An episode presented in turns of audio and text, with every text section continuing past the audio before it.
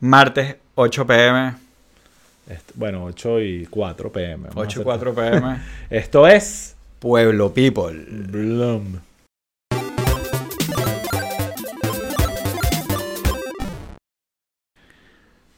Ajá. Bueno, nos explican aquí Pedro Graterol lo que es el Millennial Pause. Cuando los millennials graban TikToks, hacen una pausa de dos segundos, que viene de Snapchat, porque Snap tardaba uno o dos segundos para grabar audio. Ok. Ah, ok. Cuando, cuando estás arrancando a grabar el video, hacen como una pausa y que... Sí. Y después arrancan. Eh, Y es una... sentido. Claro, y es una maña vieja. Pues. Más los millennials ya son viejos. Los millennials, es más, el otro día está- estoy seguro que ya hay millennials. Lo- no estoy- ya los o sea, millennials son boomers. Los millennials son abuelos ya algunos. O sea, eh, Sí, eh, sí. hubo- o hay Yo millennials creo de que sí, 41 años que, Que sí, son abuelos. Que son abuelos. Estoy seguro que hay miles de millennials Claro. abuelos en el mundo. Sí. Eh, y eso es preocupante. Es más, estoy seguro que ya probablemente hay por ahí un, un senior que es abuelo. Eh, Ah. eh, puede ser. Es posible. No, no es sé. posible, matemáticamente. Sí. No, no le decíamos eso porque está muy joven, pero, pero sí, ya lo- los millennials están envejeciendo, ya se sienten desconectados de, la, de, de las vainas. o sea, ya, son, ya, eso- ya, ya los boomers pronto Ya- no, van a desaparecer. ya a los millennials le dicen boomers. Los Xers son los nuevos boomers y los... No, los exers eh, nadie nos toma en cuenta. Sí, sí. No sé si te has dado cuenta. No, nos creen que somos boomers. Sí. Bueno, por pero eso es que además digo- el nombre es perfecto, gener- generación X. Claro, pero X, porque es Sí, X. lo- es- en serio. Tal cual. siento que es como que X. Eh, pero, pero por eso es que yo digo que, que, que ya los millennials les dicen, o sea, se están convirtiendo en boomers, porque boomer ya se convirtió como, en vez del nombre de la generación. Lo están usando como un nombre para decir que eres un viejo. Viejo, exacto. Sí, sí, eso, eso lo hablamos el otro día. Pero bueno, Bueno, nada, bienvenidos a todos a Welcome, welcome. People. Vamos a hacer un poquito de housekeeping. sí, Eh, el housekeeping de siempre. Recuerden que estamos aquí los martes a las 8. Eh, vale la pena la experiencia en vivo. Si están aquí ya en este momento, aprovechen, estás viendo el video en YouTube, dale a subscribe si no te has suscrito, dale a la campanita. Acuérdense que en la plataforma que, que lo oigan pueden hacer lo mismo, suscribirse, darle al corazoncito, eh, cinco estrellitas, campanita, o sea, toquen todo, alboroten ese algoritmo que es útil. Eh, y como siempre mm, les comento, eh, estamos en, eh, o sea, en las redes sociales, estamos en Twitter y en Instagram. Nos vamos a activar más. Te voy a dar la clave para que tuitees tus cosas buscapeo. Ay, hoy me metí, me sí. metí me con un comunista. Exacto, pon- ponte a pelear con la gente, con la cuenta que- Pueblo People. Pero en Twitter somos arroba pueblo underscore people. En Instagram somos arroba pueblo people. Y como siempre les comento, eh, la, nuestra red social más importante es Patreon, que nos ayuda a mantener los gastos de este podcast. A cubrir los gastos de este, de este podcast. Y eh, la semana pasada les anunciamos. A veces nosotros hacemos unos anuncios y que vienen, se vienen cositas y nunca viene la cosita, Sí, no, somos como Pero la semana pasada estuve, estuve a punto de decir un chinazo horrible y acabo de esquivarlo. De- bien, bien, me alegra. La semana pasada sí sacamos algo que fue el chat PPT. Chat PPT. El chat PPT es un chat de Telegram para el grupo de Patreon. En Patreon ya tenemos más de 50 contenidos exclusivos. Acabamos de grabar uno, que creo que quedó chévere. Hablando de, Hablando de- la debacle de, de- de la de, debacle de, los, de la inteligencia artificial. O sea, no le dieron ni El- dos días a inteligencia artificial y ya se puso ya se puso tóxica. que suba. Se puso tóxica y que suba. Tal cual. Está, está, de verdad, está muy mal. Pero, pero estuvo divertido. Eh, tenemos un montón de, de cosas más, pero definitivamente está muy divertido el, el- el chat. Ya Sí. tenemos un grupito por ahí. Eh, no se ha unido todo el Patreon. Los que están en Patreon, métanse por el link que... que- Bájense, si no tienen Telegram, bájense Telegram, es gratis y, y- y ahí va a estar activo el chat. Eh, aquí dice Osvaldo versus Comics. De verdad, siento que es como, cada vez que hago eso es como comer McDonald's. A la, a la media hora estoy arrepentido y que para qué me puse a discutir con este Yo no gordo. peleo en, en Twitter. Ah, pero es que hay un, es que hay cierto placer, es como McDonald's. Sí. Te gusta y después lo hace y dices, ¿para qué hice esta vaina? Eh, aunque Adem- yo creo que a ti McDonald's no te Además eso. que a mí me encanta el McDonald's. El- a- además que Pero te el- encanta igual después. No sientes como un ratón. No, no, no me da ratón después. A mí sí. Sí. O sea, Eh, pero mm, lo malo de ponerte a pelear con los tanquis comunistas y bichos estos raros, eh, de, como de Grey Zone y esas bromas, es que en verdad le, le pegas a uno y es como moscas a la mierda. sí, sí, sí.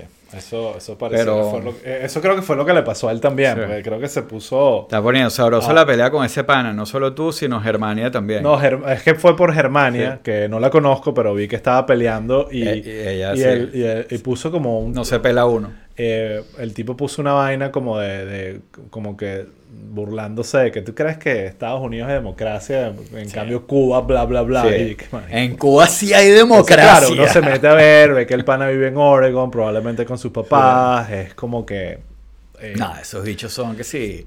Assets, a- assets rusos, una vaina así. Sí, o sea, no, son unos perdedores y eso es todo. o sea, hay un tema de que a veces cuando eres un acomplejado Sí. eh, te, te- te metes a comunista sin querer. Pero la, la inteligencia artificial definitivamente le va a quitar su trabajo, así Sí. que... Sí, verdad que sí. Eso hubiera sido un buen chat, comeback. Un chat comunista. Sí. un chat comunista. Inteligencia. eh, Mira. estupidez artificial. Más Sí. bien. Pero bueno, nada, no le dediquemos más tiempo al pana. Eh, ya, ya, ya. Es más, me respondió una vaina y decidí dejarlo hasta ahí. ¿Ok? Ok. A veces uno tiene su, Mira. su línea. Vamos a hablar de la agenda de hoy. Ajá, agenda, que por aquí veía que Verónica estaba preguntando cuáles son los temas de hoy. Verónica, hay tres cosas que vamos a hablar hoy importantes. La Ujú. primera, esto ha sido porque he estado muy, por cierto, activo en el chat de chat PPT y la idea un poco de ese chat es también ver qué quiere que la, la gente que quiere que hablemos. Vamos a tocar el tema de Ohio eh, y lo que pasó ahí, el desastre ambiental. Hay unos textos bastante interesantes de, de, el manejo de los medios del, del tema y el tema de cómo obviamente se está politizando la vaina. Ujú. Eh, también vamos a hablar, que también creo que fuiste tú que lo puso por el chat PPT, Sí. el tema de Fox News y Dominion, que no sorprende a nadie, pero igual es increíble confirmar que Fox News es una eh, es como un- un- una operación de, de mentiras a propósito, ¿sabes? Es como que ellos están conscientes de lo que están haciendo y eso queda súper demostrado, hablaremos de eso. Y por supuesto, también a petición del público, lo hicimos en un, eh, creo que fue el último Patreon que grabamos, como que chicos, ¿quieren que hablemos de Venezuela? No, Sí. ¿cómo es la vaina? Porque yo como que, vean ese, los que están en Patreon en ese episodio, Sí. yo confieso un poco mi, mi trayectoria o mi curva en, con respecto a Venezuela, de cómo de estar 100% involucrado, me desconecté totalmente, pero ahorita estoy como tratando de volver Sí. a, a entender todo, obviamente No, sí. de una perspectiva un poco y- más distante y más objetiva, entre comillas. Eh, Y yo siempre, siempre que me trato de salir del tema de Venezuela, me jala de vuelta. Exacto. Entonces, bueno, ¿Cómo vamos va? a hablar. Hay un tema que tiene A Michael Corleone. que tiene mucho que ver con este podcast, que es el tema electoral. Y bueno, ya hubo anuncio de fecha de primaria. Y bueno, vamos a conversar sobre eso. Y es algo que vamos a seguirle haciendo seguimiento eh, y ver cómo evoluciona. Sí, vale. Eh, y bueno, ya sabemos que tú eh, estás apoyando a. María Corina y yo todavía estoy eh, analizando. Estás con el conde, más o menos. Yo estoy, o sea, ahorita, si me pones escoger entre María Corina y el conde, voto por el conde 100, 100 veces. Y si ese es el ticket, María Corina y, y el conde si es al revés, si es, si es conde María Corina, sí. Si es María Corina No, no conde. creo. no. No, María Corina Que por es cierto, pesada, chamo. Por cierto, bueno, pero lo dejamos para el final, que el conde Mm. ya lo empezaron a caer encima porque básicamente quería privatizar las universidades. Sí. Pero yo creo que tiene todos los sentidos. Sí. Pero bueno, volvamos a... Él tiene, él tiene la, el, eh, todo este tema del bachillerato técnico. Pero bueno, eso lo hablamos hacia el final. Lo hablamos hacia el final. Entonces, bueno, nada, arranquemos, Raúl, con, Con Ohio. el tema de Ohio. Entonces, ¿qué pasó en Ohio, Raúl? No sabemos. No, No. sabemos. Exactamente. Y ese es el tema. tema. es que no sabemos Es que qué no pasó. sabemos. Eh, cual. Yo sé, aquí Renier estaba súper pendiente, Sí. debo darle crédito de que ha- ha- había que prestarle atención a los Ohio, pero justamente podemos empezar por ahí, que, que- que la conversación parte del tema de la poca cobertura mediática Ujú. que tuvo. ¿Todo bien? Todo bien. Ok, no, se- no se perdió tu cable. Sí, no, Ok. dale. Sigue bien. que no pasó nada. Eh, eh, del tema de la cobertura mediática. Esto, esto pasó, o sea, para explicar qué pasó en Ohio. Un tren de carga se descarriló el 3 de febrero, es decir, hace casi tres semanas. Eh, Pero obviamente en ese momento, esto, eso sucedió en un lugar llamado East Palestine, en Ohio. Está cerca de, de, de Pensilvania. Middle of Middle America, ¿sabes? Como que blue collar, eh, bastante white. eh, o sea, cualquiera que ha... Yo he ido bastante a Pensilvania de trabajo y, y definitivamente te das cuenta que ahí el demográfico es muy blue collar, eh, white. Ahí la- las minorías casi no existen. Y, y bueno, es muy de, de- de lugares que se han venido a menos con, con toda esta de- debacle industrial de, de industrias desapareciendo y toda esta vaina.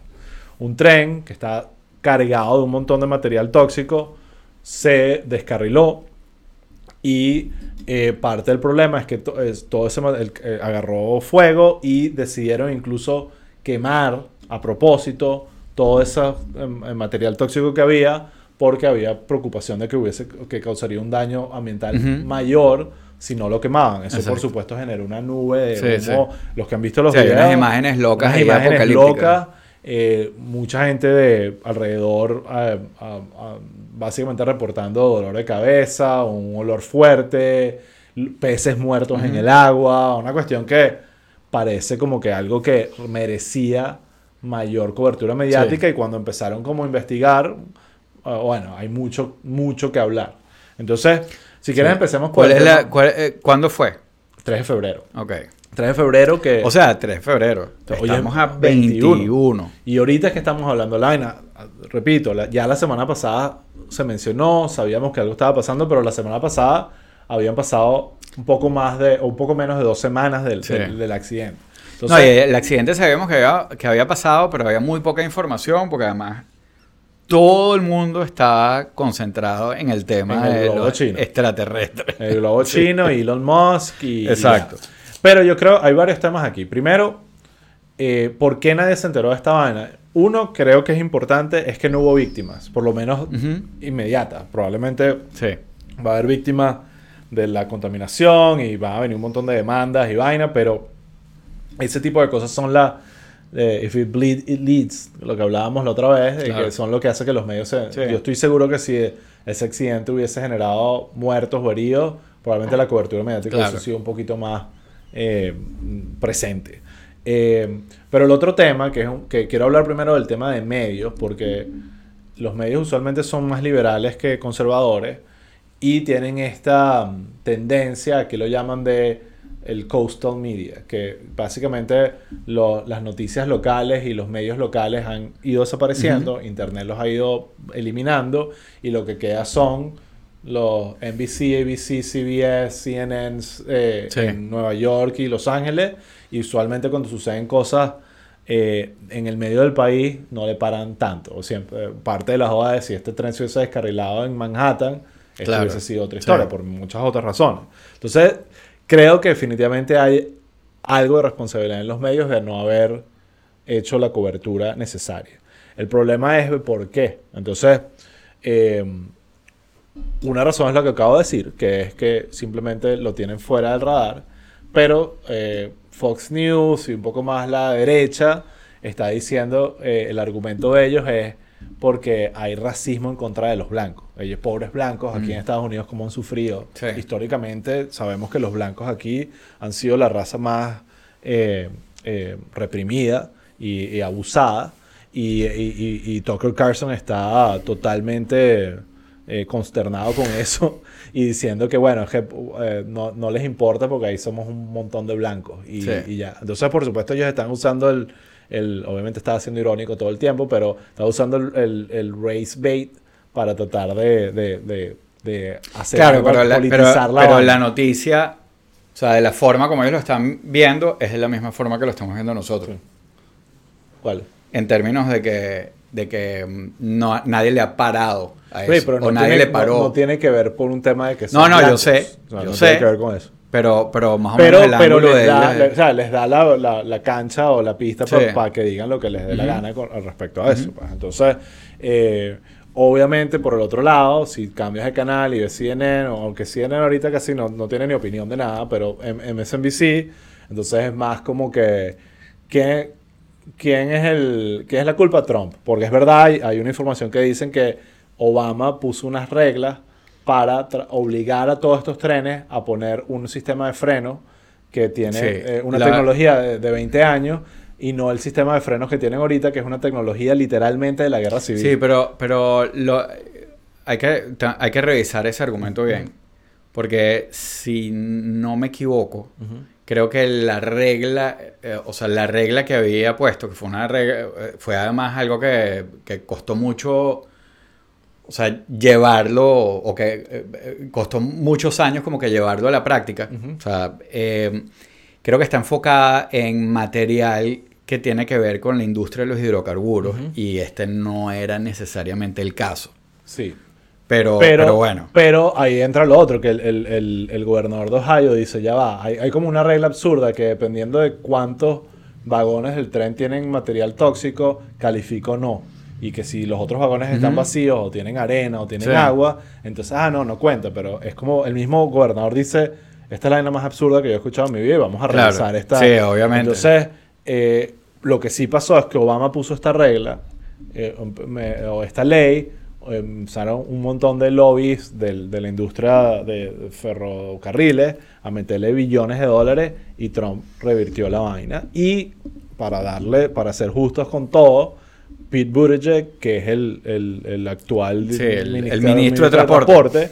eh, mm, mm, tuvo la oportunidad de volver a hacer lo que Obama y lo dejó así como lo dejó como Trump. Sí, porque era caro. Esa, porque era caro y porque también, ¿sabes? Aquí están jugando política de Claro, apuntar sí. al medio, no tener que estar jugando Sí, ese sí. ping-pong de cambiar reglas, ponerlas otra vez. Pero resulta que, bueno, la vaina sucedió. Entonces tienes a un lado diciendo esto es culpa de Trump, es culpa de los republicanos, porque entonces eh, el gobernador es republicano de Ohio, el, el- el- todo, el- Sí, sí. los senadores son republicanos, lo- toda vaina ahí. Entonces es- se, se politizó la vaina cuando debió ser eh, algo que, que va más allá de eso. Sí. Lo que sí está claro es que ellos te explicaban un poco técnicamente como que este sistema de frenos que tiene más de 150 años, que es absurdo que no le hayan hecho ningún upgrade y es porque cuesta plata. Pero entonces te explican cómo estas compañías lo que han hecho es vender acciones y se, se meten en el negocio financiero y no en el negocio de transporte. Claro. Y entonces han hecho billones de dólares y es una locura, pero no han invertido plata en estos trenes y ahora tenemos esta tragedia que probablemente va a ser lo que haga que cambien un poco las vainas. Sí. Pero, pero bueno, eh, Sí. eh, yo creo que lo más lamentable de todo esto es como, como el, el tema de medios es demasiado selectivo en los temas que elige. Claro. Y, y- y- y te crea una ilusión. O sea, Sí. Todos estábamos locos, incluyendo nosotros, con el globo chino, los espías y los aliens y toda esta vaina, tumbando que si el globo de un proyecto un, un universitario, te lo Sí. juro, uno, uno, un producto No, universitario y, que le tumbaron y- un globo. y ya, y ya que sí, la- en la búsqueda de lo, de lo que tumbaron, ya que sí, eh, la abandonaron, ya no les importa, ya eso quedó así. Ahora, em, yo creo que... No creo que, o sea, yo creo que aquí, no, no, para no hacer mucho overkill con este tema, porque creo que los otros dos temas que tenemos son, un poquito más, grandes, sí. Pero hay una conexión interesante con el próximo tema. Eh, y es justamente un poco lo que tú estás diciendo de, de- de el tema del el asunto de las agendas informativas. Que no necesariamente las agendas informativas hoy en día, y este, el próximo caso, que es el de Dominion, lo revela, y este también puedes ver un poco eh, la razón quizás por la que no hubo tanta cobertura, que es que más allá de que los medios traten de jalar para su lado, de que MSNBC trate de jalar para, para un lado y Fox News trate de jalar para el otro, en verdad los medios lo que están haciendo hoy en día, sobre todo Fox News, como vamos a ver, pero también los otros, Sí. lo que están haciendo hoy en día es básicamente darle a la gente lo que quiere. Sí. Y en el caso de lo de Ohio, en verdad a nadie le interesaba esa broma. O sea, y no había como un ángulo. Fíjate todas las vueltas que le están tratando de dar para cubrirlo. La locura de Tucker, de Tucker Carlson de decir que es un tema racista con los blancos. Aquí dice, o el otro lado, o el otro lado tratando de, ¿sabes? De, de- de echarle la culpa a los republicanos de lo que pasó. Eh, pero, pero no terminan de encontrar como lo que la gente quiere. Sí. En el caso de Dominion, de, y, todo esto que pasó con, eh, con Fox News, el caso de Dominion, como saben, esto lo, lo hemos, lo hemos venido cubriendo desde, desde el año pasado. eh, la base de todo esto fue aquel día famoso que separa Rudy Giuliani como sangrando tinte de, pelo eh, por, por las patillas con, y con la abogada esta Si- Sidney Powell a echar aquel cuento de que supuestamente se habían robado las elecciones utilizando las máquinas de, de Smartmatic, el software de Dominion y toda esta cuestión. Eh, nosotros hablamos de eso y luego seguimos cubriéndolo y, en el momento que aparece, que aparece Dominion a, demandar a, a- a todo el mundo, pero incluido eh, Fox News, por la cobertura. Ya, tú saltaste el tema de Fox News de uno. Sí, claro. Ah, ok, porque. Ok, Sí. perfecto. Dale. Por- eh, por- eh, es, que, es que- se conecta. Sí, sí, pero había otras vainas que hablar de esto, pero está bien, no Ah, importa. bueno, no son, no son sé. importantes, no son Sí, es que aquí estaban comentando que, que para cerrar el tema de Ohio y saltar Fox News, que sí, que eh, eh, de Environmental Protection Agency, de EPA, hoy anunció que, que iba a obligar a, a Norfolk Southern a limpiar todo y que ellos tomaban el control de la limpieza. Ya no es voluntariamente, por favor, limpia la vaina, ahora estás obligado a limpiar y a Bueno, sí. reportar. Entonces, tiene sentido que, que hayan, o sea, ahora que hayan tardado tres semanas, pareciera que fue el escándalo que vino después lo que los obligó a activarse Mm. con el tema y no re- el hecho como tal. Entonces, eso es todo aquí aclarando lo que decía la gente. Gracias por ese eh, piece of information. Hiciste romper mi hilo de... No, tú saltaste al otro tema y que, ok. Claro, listo, porque vamos. se conectaba orgánicamente. pero ahorita que- no, que sí, que mandaron a limpiar, gracias. Y Bueno, PA y los Simpsons. Estoy leyendo aquí los comentarios de Sí, la gente. Está bien.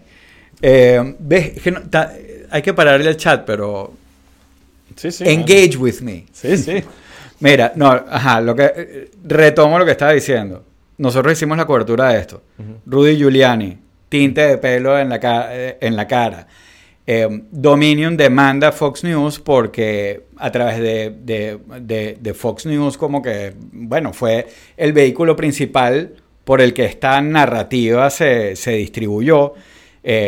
Po- no solo por la cobertura que le hicieron, sino incluso por, por la forma como, como lo, cubri- lo, lo- lo cubrió el staff de Fox News. Entonces, bueno, está esta demanda. Nosotros en su momento habíamos hablado de lo difícil que, de lo difíciles que son estas demandas eh, por di- difamación, porque bueno, eh, justamente para como este, eh, el- o sea, para proteger el free speech eh, no es fácil.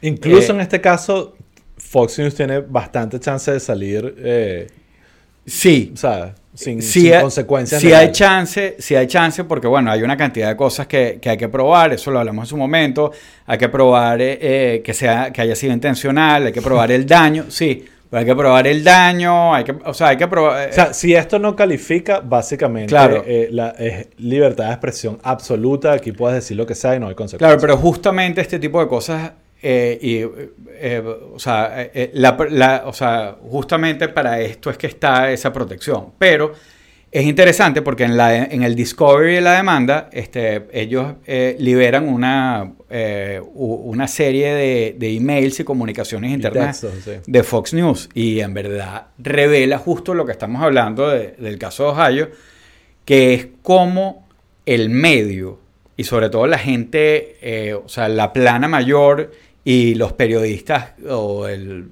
los comunicadores claves del medio están Los enfocados. En este enfocados ya son en actores. los actores en complacer a la audiencia. Sí. Porque es complacerla. O sea, es exactamente, tenemos que darle lo que ellos quieren.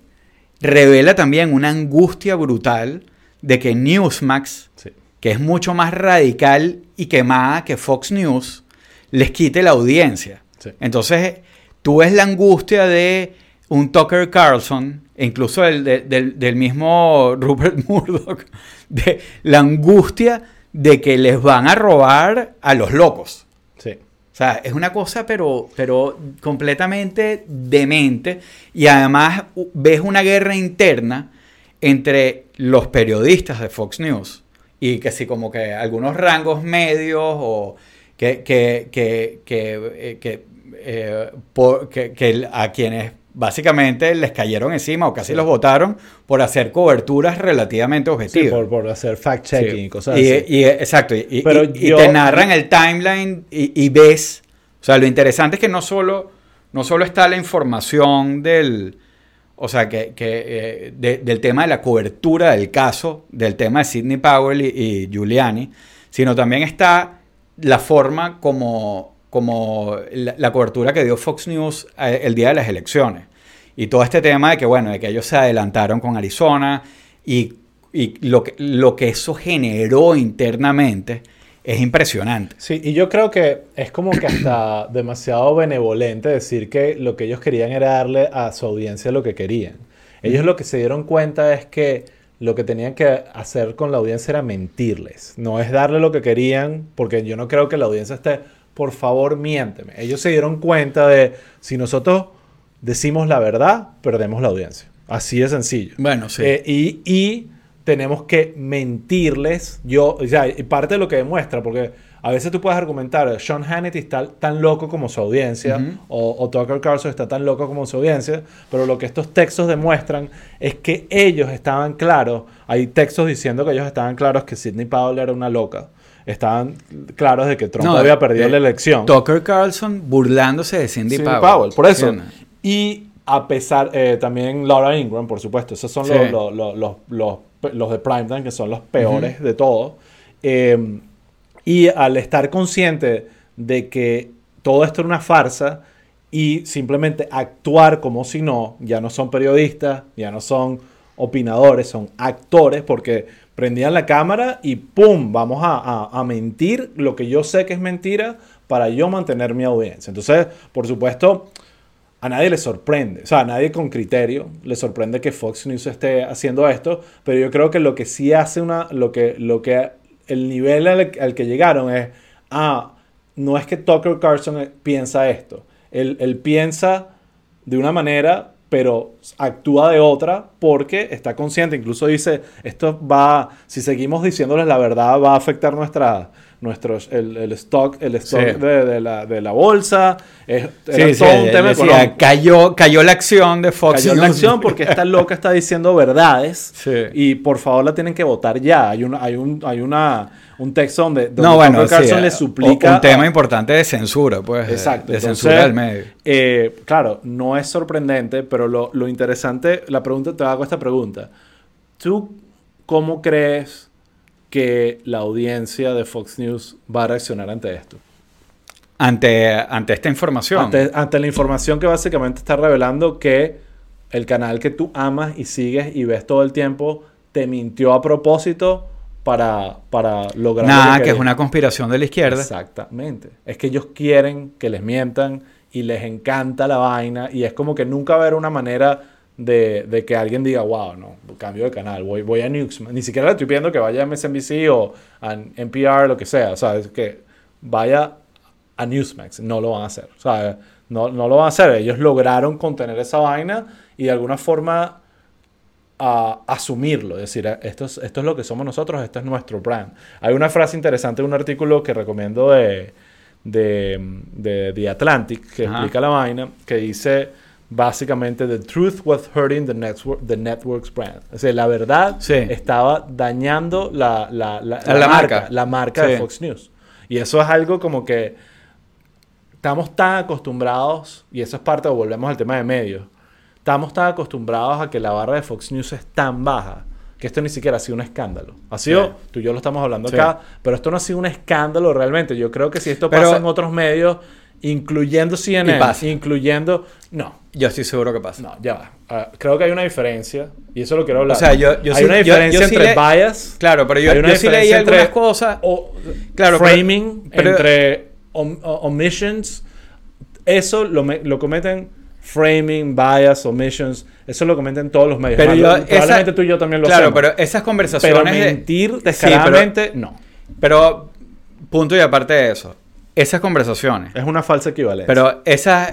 eh, no sé. ¿Qué? Ya va, ya va. Páralo ahí. ¿Tú crees que MSNBC y Fox News son, tienen la misma... No, no, no, no, no, no, no, no. O sea, Ok. obviamente, obviamente que no. Pero yo sí estoy seguro que esas conversaciones, quizás de una forma menos demente y con más cuidado y con más mano izquierda, pero esas conversaciones de que esto va a molestar a la audiencia y evita esto por acá, o no digas esto, se dan. O que eh, Pero- a alguien le jalan las orejas porque dice algo que no va con la línea eh, ideológica con, de- con la, en la que se inclina el medio. Eso sí te lo aseguro que pasa. Bueno, pero es que eso es distinto, eso es framing, ¿entiendes? Eso es omission, una, una manera muy natural de todos los medios. Hay que, de, y que, de- de- y- y de que la línea, y que la línea no editorial y que la línea editorial de los medios la está guiando en gran medida la audiencia. Exacto. Ahora, que tú, que, que tú digas, ok, tengo información acá y, y que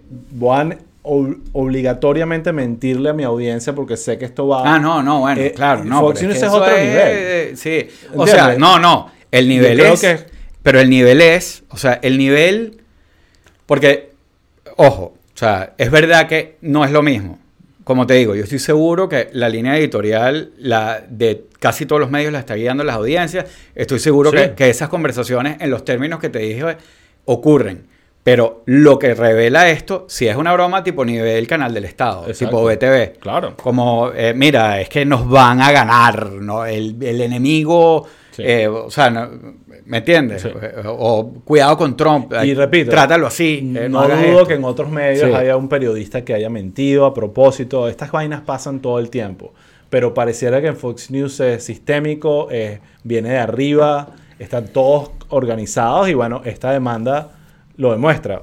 Volviendo al tema, eh, tú estabas diciendo que para es muy difícil ganar una de estas demandas de difamación y de, y de- y de temas de, de libertad de expresión. Eh, pero wow, si esta no, ¿qué, qué necesitas hacer para ganarlo? ¿Entiendes? Porque tú estabas diciendo que necesitas demostrar que haya sido planificado. Está demostrado que está... Bueno, que haya sido a, o sea, Que está a con, propósito, con la intención de causar. Es que el- po- te ponen sí. el texto y después que sí, el video de Tucker Carlson cinco minutos después al aire y es una Sí. vaina y que eh, este tipo no está diciendo lo que cree a propósito porque sabe que Sí, sí. esto, esto le va a afectar su, su audiencia. Sí. Y yo entiendo esa vaina si eres, coño, un canal de novelas y dices, bueno, vamos a tener que hacer la novela un poco más arrecha y más intensa para que la gente la... No sé, pues, ¿entiendes? Pero un canal de noticias, incluso de Fox News, esto creo que debería ser un escándalo más grande de lo que terminó siendo. Pasó por debajo de la mesa casi, ¿sabes? Es como que a nadie le importa ya, porque todo, es como cuando uno se entera de un nuevo escándalo de Trump. Es como que, ah, ok, Sí. ya, ya conocemos el personaje, que es una raya más pon tigre. Bueno, es que pero, eh, wow. sí, es comparable con, con- con los temas de con, con los temas de Trump y eso. Yo, yo creo que, que quizás de repente esto no es algo que eh, es lo que lo que tú estás diciendo. Yo estoy completamente bueno y, y que te lo respondí eh, de que o sea la audiencia de Fox News no se va a sentir traicionada por Tucker Carlson Sí. Bueno, eh, al leer las cosas que el tipo en verdad piensa. Probablemente ni siquiera se va a enterar. no van Volvemos a- al tema de los silos. Claro. que esa, Claro. esa- no- Sí, ni sí, sí. Newsmax, ni Breitbart, ningún medio de esos va a cubrir este tema. Porque volvemos al tema. lo- Pero- eso vuelve al tema. Pero yo, pero yo sí creo que el registro es importante el, y, y que el precedente es importante.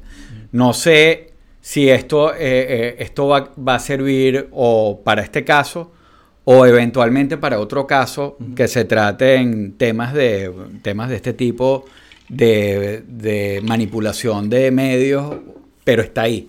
Ahí está el registro y creo que eso es útil y es importante para el futuro. Pues. Aquí Verónica dice, yo debo admitir que hace unos 3, 4 años yo veía aproximadamente 20 horas a la semana de News TV Networks. La mayoría CNN, ahora es cero. Yo creo que eso le está pasando a, mucha gente. Sí. Eh, es más, yo te puedo admitir una cosa. Yo, yo eh, soy un news junkie de, de- creo que fue de toda la vida, pero el 11 de septiembre como que me disparó ese, ese peo heavy de estar viendo canales todo el tiempo.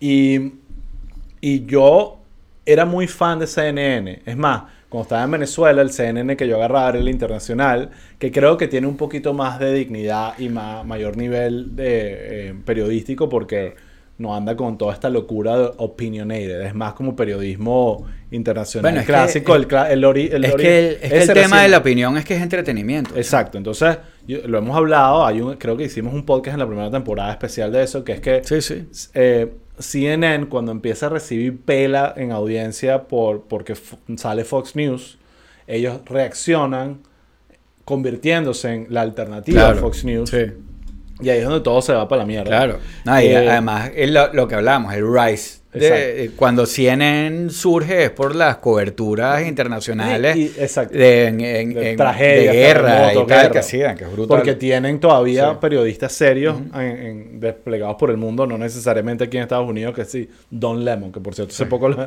lo- le- le lanzaron un castigo por decir una vaina misógena o algo así.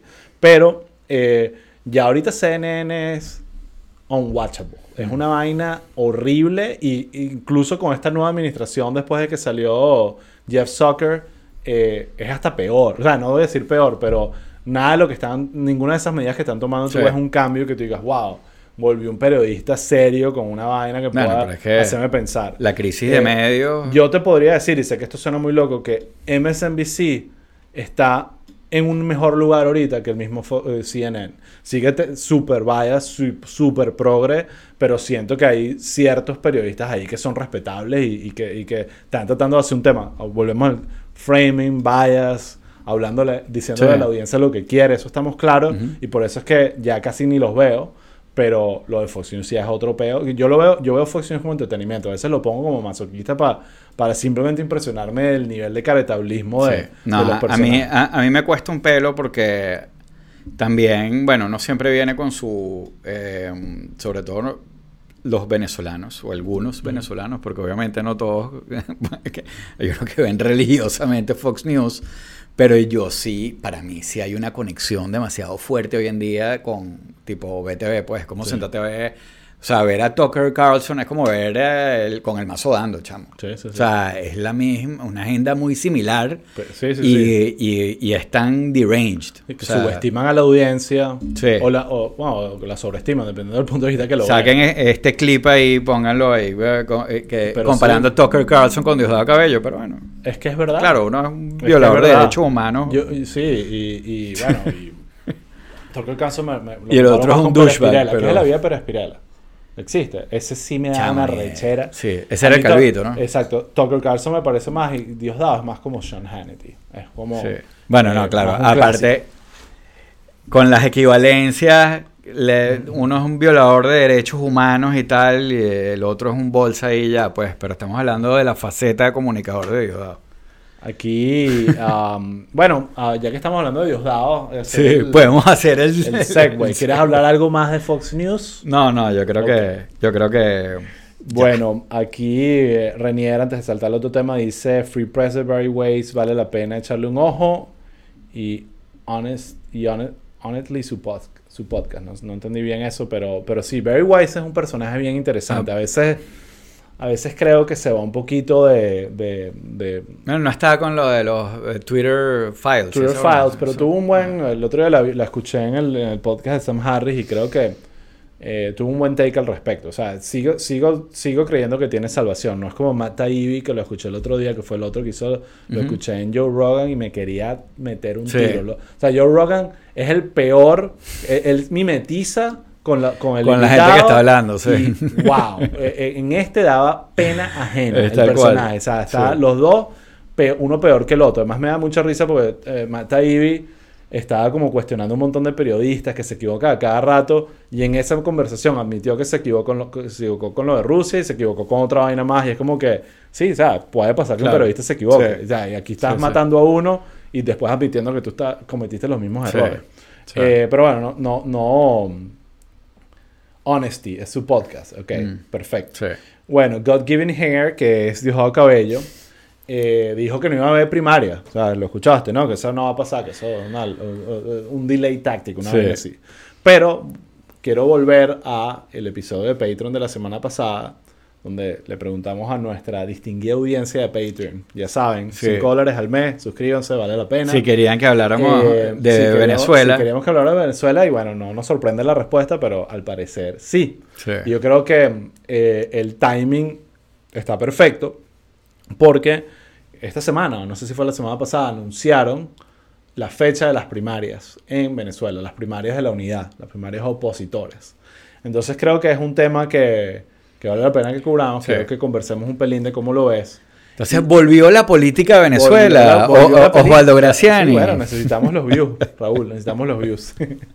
Eh, No, pero hay, hay, varias, hay, hay varias cosas, o sea, para abordar este tema, yo creo que mm, obviamente está, eh, toda la, toda la, eh, el asunto como de los potenciales candidatos o los candidatos a la primaria, ¿no?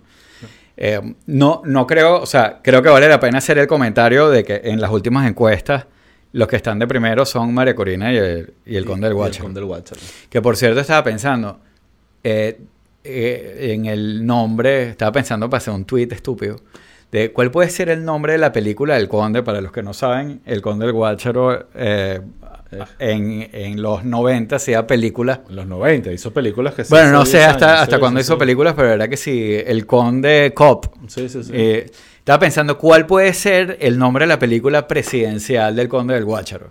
Hay que pensarlo. Y se me ocurrió ¿Cuál es? el Conde Cap. Porque él tenía el Conde Cop y el Conde Cap.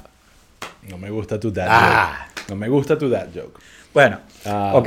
eh, pero bueno, el hecho es que ellos dos están de primero porque Sí. son los outsiders, obviamente. Outsiders, bueno. Bueno, bien. no, sí. Yo no, sí. yo no considero a María Corina un outsider. Bueno, yo no. considero a María Corina como... Sí es outsider. No, no la... con- eh, ¿En qué sentido la considero Bueno, outsider? en que la gente la considera un outsider. A lo mejor tú no, pero la mayoría de la gente eh, eh, sí la considera un outsider. Ok, no sé qué significa outsider. ¿Sabes? Como que... Bueno, Eh, que no ha estado, o sea... eh, Ha estado en todas las primarias que te no, imaginar. sí, pero no ha tenido, vamos a ponerlo así, eh, yo no sé si tú te has fijado, pero accidentalmente podría ser como que todas las, las facciones de la oposición han tenido como su turno al bate. O sea, han tenido como el, el- el mando de la oposición en algún momento. La única que no lo ha tenido es la facción como de María Corina, pues, o su partido. Creo que hay razones Entonces, para eso, Raúl. Pero bueno, no, sí, que... que- bueno, que- que, que lo, lo que te he dicho antes, yo creo que María Corina representa a una pequeña parte del país. Eh, Ah, sí, sí, No sé. sí. De repente No. en Chile tiene Yo creo que ella, yo creo que eh, ella, yo no sé si la has oído últimamente, pero creo que ha entendido un poquito el, el discurso y, y- y está buscando la forma Bueno, de pero meterse eso y es peor. Eso es como Sí. el- el- el- la, joda que estábamos el otro día de, de Steve Buscemi vestido de, de- de carajito, de patinetero. Pues Bueno. es como que a veces es hasta peor cuando tratas de, ser algo que no eres. Eh, pero hay casos interesantes. Uno que mencionas es el de Capriles. Capriles tuvo una transformación de ser cifrinito del alcalde Baruta Sí. A ser el, que- gobernador de, de- de- de Miranda que... Que te habla así, y chamo, que Cambió tal, la manera papá. de hablar y toda vaina. Y lo hizo más popular. Sí. Entonces, Cuando salió de la acuerdo- cárcel tenía un corte de pelo. Yo que me acuerdo rayo Capriles diciéndome que yo en la alcaldía de Baruta a mí me salían a recibir los dueños de los locales y, y los dueños, los empresarios y vaina. Y ahora que estoy aquí en Miranda, salen son los trabajadores y vaina. Y yo dije, ok, esto ya en- entendió el, el- el tumbado populista que se necesita para llegar un Sí. poco lejos. Sí. Pero, Pero, también, quiero- también esas cosas cambian. Obvio. Y, Eh, y eh, y, eh, Latinoamérica tiene miles de muestras de, de cómo cambian esas tendencias. Pero, sí, sí, sí. pero independientemente de la cuestión de los candidatos, creo que eso es algo, tenemos mucho tiempo para hablar de eso en los meses que vienen y de repente para, para ver, no sé, buscar algún invitado para profundizar, ver Sí, si de tenemos- repente entrevistamos a alguno, o sea, puede- puede- se podemos hacer muchas cosas cool. Pero yo creo que ahorita vale la pena que hablemos un poco Ujú. como de, o sea, nosotros estamos afuera, ¿sabes? De, y, y de, o sea, tenemos miles de razones para hablar de esto, pero yo creo que una de las cosas que más nos jala es como eh, el mismo hecho de estar lejos y de qué se puede hacer desde acá, cómo nos podemos involucrar.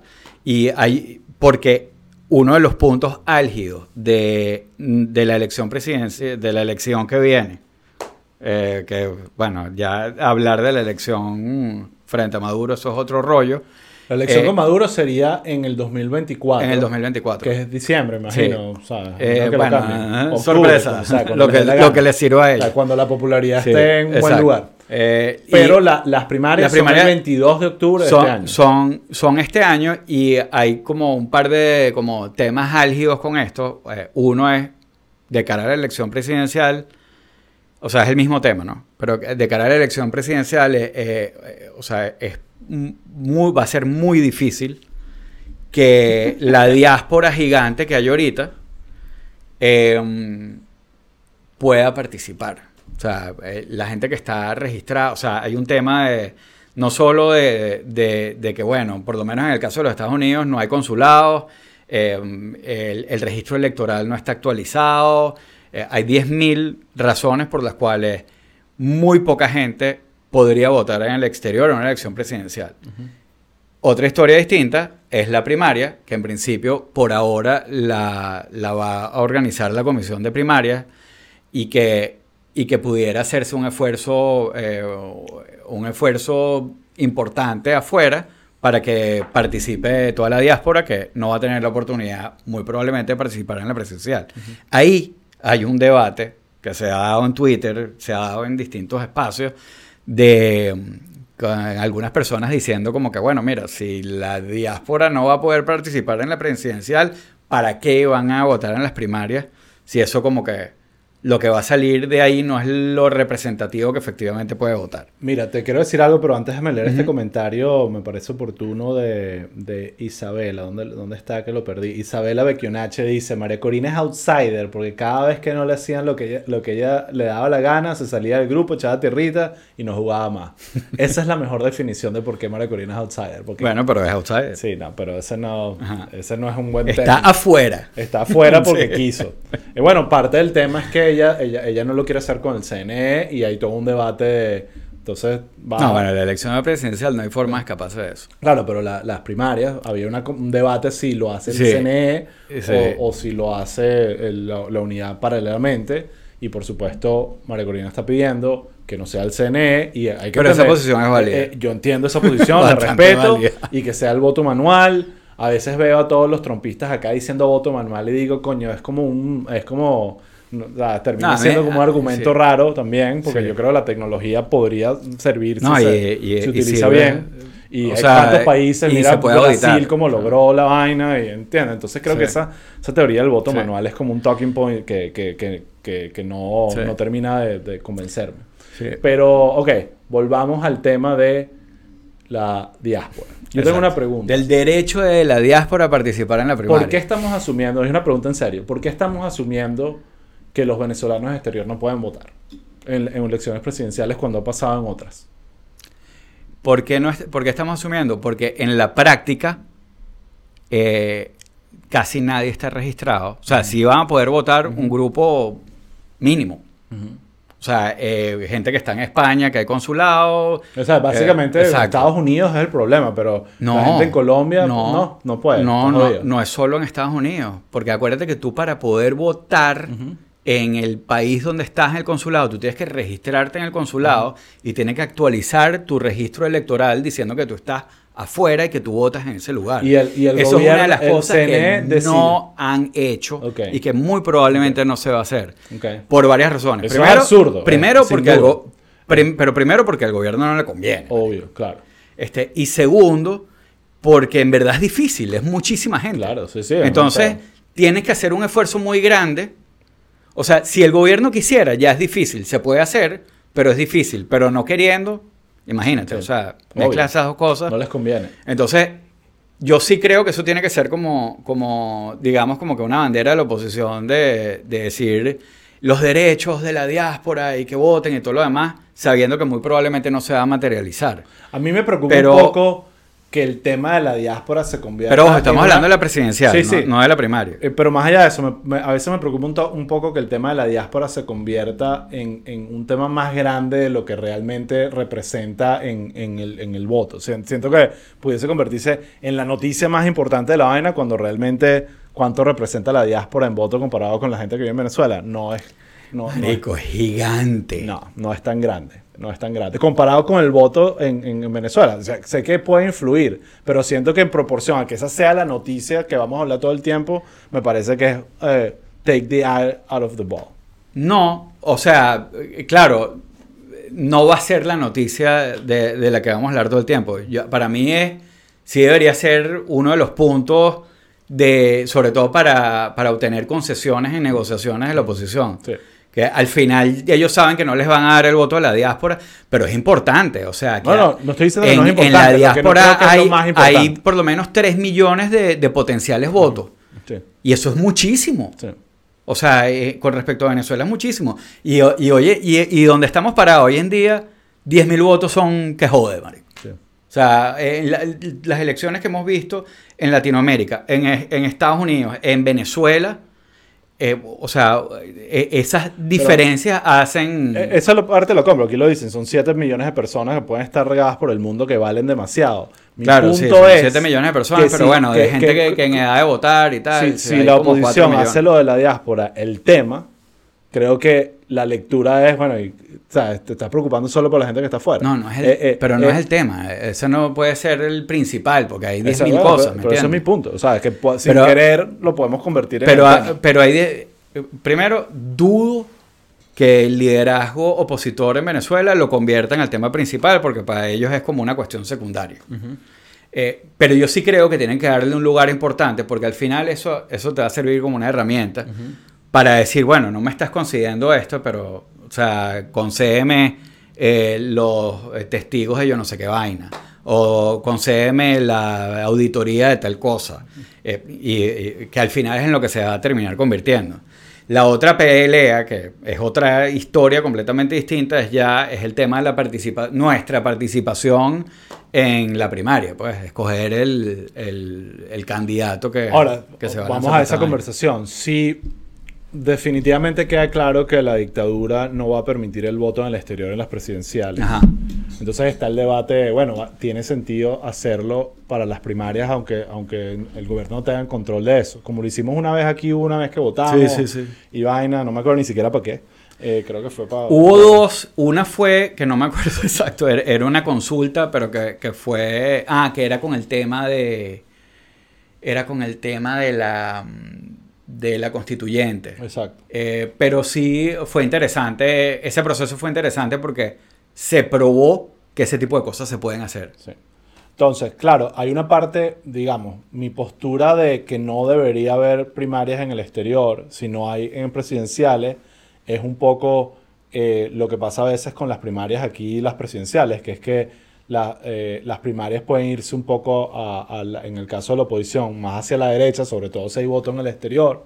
Sabemos que en el exterior hay el radic lo vemos en la comunidad cubana, lo vemos en todos lados, hay un poco más de radicalismo anticomunista y eso es válido, eh, pero eso puede de alguna forma distorsionar la selección de un candidato que después tenga habilidades para competir en las presidenciales. Entonces yo siento que estratégicamente tiene sentido que las dos, o sea, es que si hay, si hay voto del exterior, sean las dos, y si no hay voto del exterior, sean las dos. No sé si me explico, como para tratar de que elijamos algo que tenga chance en realidad de ganar, porque aquí no es solo elegir lo que mi, mi ética y mi moralidad me dice, sino lo que yo creo que puede hacer que Bueno, salga el chavismo del poder. En este momento, las dos visiones están alineadas. Sí. Porque en el territorio, eh, con las eh, eh, encuestas que se han hecho, están, salen los mismos que salen afuera. Sí.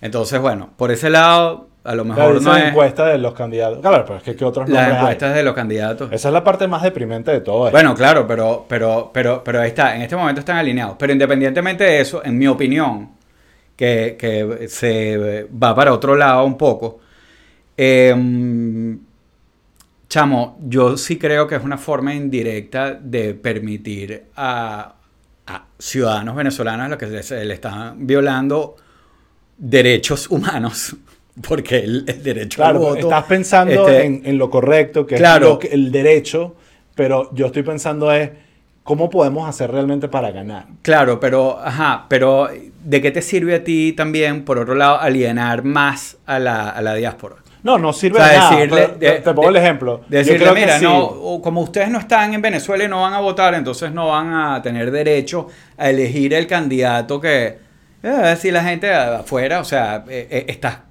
cortando más esa Bueno, si, relación. si que la gente se recha, pero igual eso logra que le ganemos a Maduro en el 24, me quedo con esa Bueno, opción. that's- no, ¿Entiendes? bueno. Pero es que es- a- a- ese es el punto Sí. que voy. Déjame poner ejemplos con nombres. Yo creo, y no es porque ustedes aquí conocen mi opinión sobre María Corina, pero yo creo que María Corina tiene más chance de ganar las primarias si vota la gente en el exterior. ¿Estás de acuerdo con eso? Sí, claro. Sí, ok, ok. Eh, ahora, eso quiere decir que si vamos a presidenciales, vamos a ir con una candidata que, a mi parecer, tiene cero chance de ganarle a Maduro. Cero. Cero. Capaz 1%, pues voy a decir 1% para... Entonces, eso me preocupa. ¿Qué candidato tiene chance de ganarle a Maduro, Bueno, en tu opinión? Creo que hay otros en esa O lista. sea, es más, te mira, digo, el conde del verdad- lo tiene más chance. Claro, que pero, Maduro. pero en verdad, o sea, e- este es el tema de la primaria también. O sea, tú terminas votando por un candidato que no te gusta. Sí. Eh, puede pasar.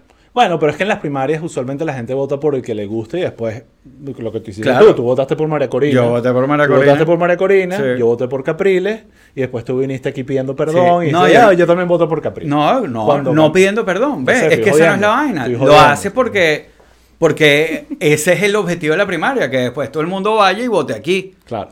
O sea, pero lo- mi punto es que si el que vote la diáspora hace que gane un candidato con menos chance, porque la diáspora ve las vainas distinto como se ve en el país, eso es una realidad. Eso es verdad. Estamos perdiendo todo, ¿sabes? Entonces, no es que no quiero que vote la diáspora. Bueno, ahorita lo están vote- viendo alineado. Quiero que vote la diáspora ahorita y en las presidenciales. O si no, ¿sabes qué? Dejemos que la gente que está en Venezuela decida la vaina simplemente para tratar de garantizar, no garantizar, minimizar el riesgo de perder.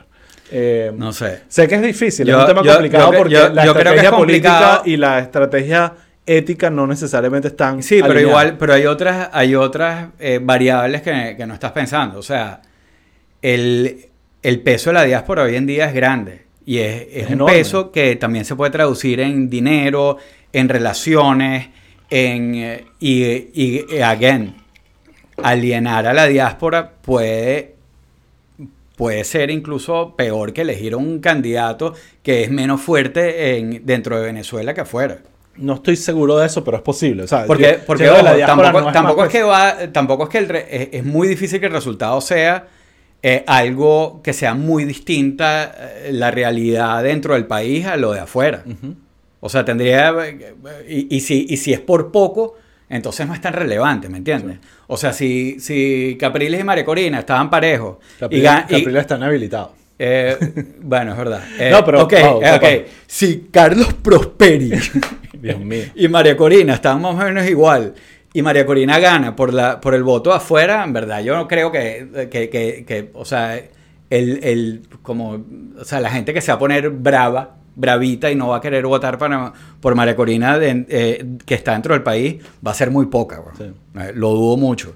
Y bueno, y, y- y vuelvo, mira los candidatos. Ahí esa parte quería hablar, ya estamos llegando, ya, llego- ya son las nueve, Sí. pero esa es la parte más deprimente. Cuando ves la lista de candidatos, entonces ves a los sospechosos habituales, a María Corina, bueno, está el Conde, que, ojo, ya él había flirteado con esta vaina antes, no es una nueva vaina, eh, pero creo que el Conde, o Benjamín, vamos a llamarlo por, por su nombre, de verdad, Benjamín Ay, Rauseo, Conde. eh, sí, yo creo que le va Conde mejor, yo creo que le va mejor si se en vez de Conde. comandante presidente, con de Eh, presidente. Que por eso se metió en un ahí. rollo porque Llévatelo. quería privatizar las universidades, pero que la- eso es un argumento que me, me parece que tiene una claridad, un, un plan de gobierno que es alternativo y que es fresco y que está diciendo, señores, dejen la estupidez con este pedo de las universidades, que solo le conviene a una pequeña élite. Aquí la gente realmente se necesita eh, eh, o sea, profesiones técnicas y poder. Aquí tenemos gente que repare neveras, que repare aire acondicionado,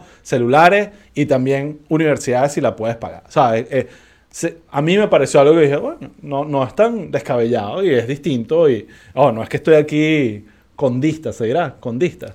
El condismo. El, el condismo. El condismo. Eh, y bueno, por supuesto me da risa que estamos hablando de Capriles. Yo, o sea, aquí he confesado, no confesado, pero he dicho que he trabajado mucho con Capriles, pero siento que él se quemó también. Y él está inhabilitado, entonces hay que ver qué pasa. Y incluso estaba hablando de Guaidó, y es como que, que, que, que también está inhabilitado. Pero No, Guaidó está inhabilitado. Sí, no Guaidó está inhabilitado y el... em, pero te habla mucho de, de- de cómo Guaidó se, se esfumó en su popularidad y en su agarre. Nadie- a nadie le importa, nadie ni siquiera quiere saber si se lanza o no. Y creo que si se lanza, va a ser un No, chiste. la- de, de los tradicionales, la competencia dura es Manuel Rosales. Exacto. Y imagínate tú, entonces tenemos esa vaina. Yo me acuerdo hace 11 años que las ¿quiénes por- las- ¿quiénes ¿Quién eran las era? primarias?